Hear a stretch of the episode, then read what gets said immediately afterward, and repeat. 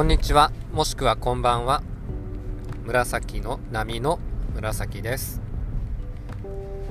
いやー、この1週間ぐらい、非常にやばかったですね。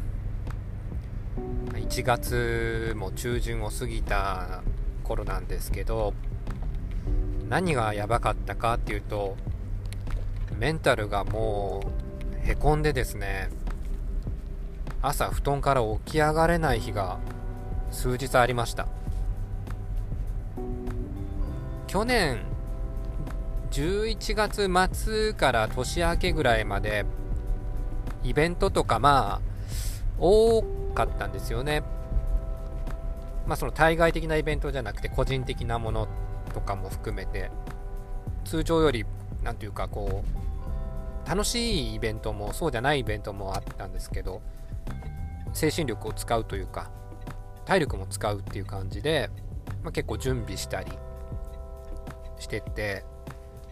それの反動ですかね。年明け1週間目までぐらいは良かったんですけどガーンと落ちましたね。去年まあちょっと多分うつ病になってたんでですね。あの心療内科通った時先生ははっきりは言われなかったですけど不眠症かなみたいな感じでこれ睡眠導入剤とか睡眠薬うつ病に効くって書いてるけどまあそういうことだからみたいな感じではっきりと症状は言われなかったんですけどうん。おそらくまあ軽度のうつ病になってた。それがまあちょうどそっか、11月の末ぐらいから睡眠も取れるようになって、睡眠薬も飲んでないんですけど、その時期と重なりますね。ま調子いいなっていうふうには思ってたんですけど、まあ、こういうことでしょうね。簡単にはまあなかなか治らないっていうか波がある。そんな状態です。だからね、このほんと1週間ぐらい、まあ、仕事はちょっとリモートとか入れて、家でやってたりもしてるんですけど、正直全然仕事進んでないんですよね。まずいなって思ってるのもあるんですけど、なんかね、こう、サボりたいとか怠けたいじゃないんですよ。何もできないんですよね。起きて、目が覚めてか、目が覚めて、ベッドから起き上がるのに1時間ぐらいかかってますし、それから毎朝のルーティンがなかなかできない。食事はなんとなく取るけど、みたいな。うん。で、まあ、取ったら、またベッドに入ってしまう。戻ってしまう感じで。うん。何かしたいわけじゃないんですよね。で、サボりたいわけでもないんですけど、何をしていいかがわからないっていう状態もありましたね。うん、そんなこんなでちょっと数日なんとか会社にはもう本当に頑張ってまず行くことみたいな感じで行ってで行ったからにはまあすることはちょっとしとかないと、まあ、心配もかけるしあの熱があるわけでも何でもないんでまあ心の風みたいな感じですけどあんまりね出したくないんでそれを。行った時にはなんとかこうワークタスクこなしてるんですけど帰ってきたらもうそれこそ相当疲れてて、そんな感じですね。で、これをまあ喋ってるんで、今日はだいぶ回復して、今も仕事の帰りの車の中で収録してます。で、最近まあこ、これで自己開示とかも始めて、こういったこと以外にも自分の中で、あなんかカテゴリーにはめ込んでたんだなとかそういう話も、ま、後日出すんですけどこれも一つようやく気づいたって言ったらですけど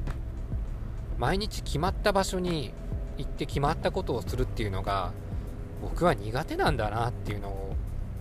今年40ですけどようやく自覚してますね。小学校の頃から小児喘息があって結構これがあの運動誘発型って言って運動しする運動、まあ、要は遊んだりしすぎると出るタイプ。あと風邪ひくと出る。で結構あの、まあ、夜中に病院に運ばれたりしたり家でも吸入器を使ったり普段から服用薬を服用したりと、まあ、結構激しめな喘息で、まあ、入院したことも小学校の時あるんですけど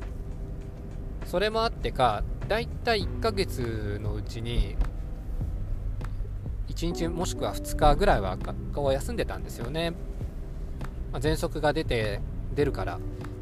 そうそう。もう10日ぐらいこう頑張っていくと、まあ、喘息が出る。で喘息が出るっていうのはさっきの運動のもそうですけどやっぱこうなんとなくこう弱ってたら出るんですよね。そんな感じで小学校中学校の最初ぐらいまで、まあ、喘息を理由にやや休んでたんですけど、まあ、だいぶ体力がね僕はあの運動するのを喘息が出ても好きだったので体力がついて中学2年ぐらいからは、まあ、部活とかもちゃんとやってて出る回数とかは減ってたんですけどまあ結構学校それでもサボってましたね。まあ親には 喘息できついとかまあ嘘ついてね休んでましたね。でまあそんな感じで結構ダラダラと中学で高校もそんな感じでダラダラと過ごしてもう皆勤賞とかも全く関係がない、うん、気にもしてない感じで学生時代を過ごしました。で大学も行ったけどもうすぐ半年で辞めてますしっていう感じですね学生時代であそれからフリーターとかちょこちょこっと就職してまた辞めてっていうのは繰り返して今の仕事が一番長くて16年続いてるんですけどこの仕事も3年目ぐらいの時に、まあ、なんとなくこうやっぱり起き上がれなくなって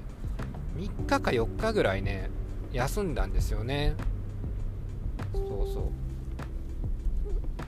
う。その休んだ時にまあ、妻から、まあ、その時は結婚してないですけど怒られて、まあ、しぶしぶ会社に行ってからまた続いてるって感じなんですけどそう考えると、まあ、喘息だとかあれと、まあ、サボってるとか思ってたんですけど合ってないんだろうなと思って。その日本の学校の携帯とか今の、ま、所属してる会社一般的な会社の携帯ですね。が僕には合ってないのかなってちょっと今思ってます。ずっとそれ自分が、まあ、喘息もあるけど自分がサボりサボってる怠けてるんだっていう風に思ってたんだけどうん。そういう生活が僕の体とか精神にはちょっと合ってなくってそれで喘息が出てるとかそれでいけなくなる。で先週みたいに急にパターンと落ちちゃう。うつ病みたいな診断をされたのはまあ心療内科行ったのが去年が初めてだったから診断っていうか意識したのは初めてだったんですけど高校の時もねなんか1回パターンともう倒れかけたこともあってあれももしかしたらそうだったのかなとか勉強のしすぎやったのかなって思ったんですけどうんそうではないみたいですね。そう考えると今後ですね今年40これから先まあ体力とかは衰えていく一方ですよね。気力も。今まで通りこの仕事が続けられるのかっていう不安と続けたいのかっていう疑問といろいろ出ててですね